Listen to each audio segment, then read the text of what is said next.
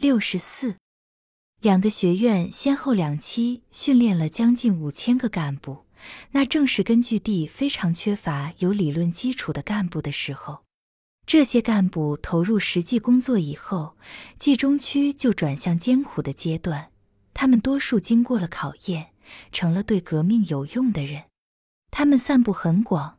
几年以后，当有几位教官从冀中出发，路经晋察冀、晋西北。到延安去的时候，一路上不断的遇到他们的学生们，因为他们熟人很多，不被盘查，行军得到很大方便。同行的人就送给他们一个“活通行证”的称号。三个月的学习期间，春儿也有很多收获。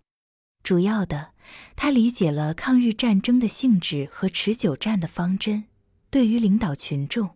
他也觉得有些办法，有些主见了。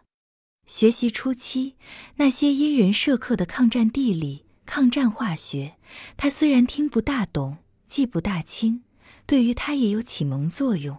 他知道知识的领域是很广大的，对于各式各样的人，对于各种理论上的争执，他也有一些分析和判断的能力了，并且当习惯了这个新的环境，心里有了底。学习有了步骤，他又慢慢胖了起来。眼下，他的相貌和举止，除去原有的美丽，又增加了一种新的庄严。确确实实，她很像一个八路军的女干部了。三个月期满，芒种在军事学院毕了业，要回原部队上去。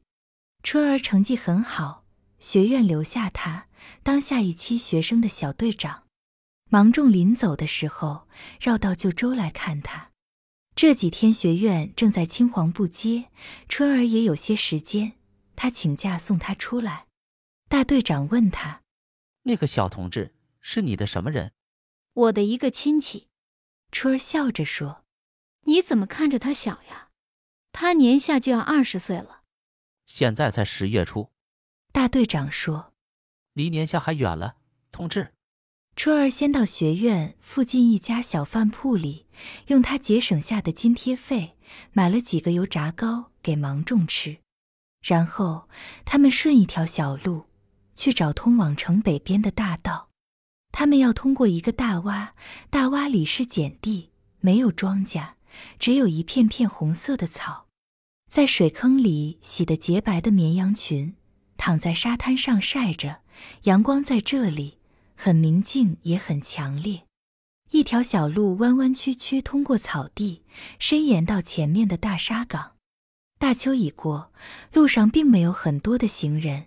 道旁边倒有很多肥大的蚂蚱，被春儿的脚步惊起，飞几步就又落下了。他们都带着沉重的肚子。春儿不明白为什么他们不在那草丛中松软的泥土里生产，偏偏要找到这硬邦邦的道路上来。把你的背包给我。春儿拉着芒种那打得整齐的背包上的袋子，我给你背一截路，不沉重。芒种说：“你背着我可干什么了？你清闲一会儿。”春儿硬把背包拉过来，套在自己肩膀上。看起来你还没有我胖了，背包带子怎么这样短呀？他用力拉着两个肩头上的带子。他的胸脯还是叫带子挤得高高的鼓了起来，勒死人了。他说：“来，我给你松一松。”芒种过去说：“我不松。”他笑着奔跑到大沙岗上去了。这条沙岗很高很长，站在上面也看不到他的头尾。沙岗啊，风从哪里把你吹来？什么年代把你吹到这里来？为什么？把你吹到这里来呀！沙岗上树木不多，在通过沙岗的这条小路旁边，只有一棵黑树皮的高大的枝叶繁密的杜梨，它的叶子已经发红。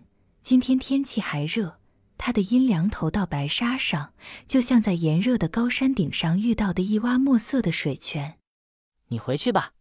芒种站住说：“把背包给我。”我累了。春儿把背包放下，坐在树荫凉儿里。我们在这里休息休息。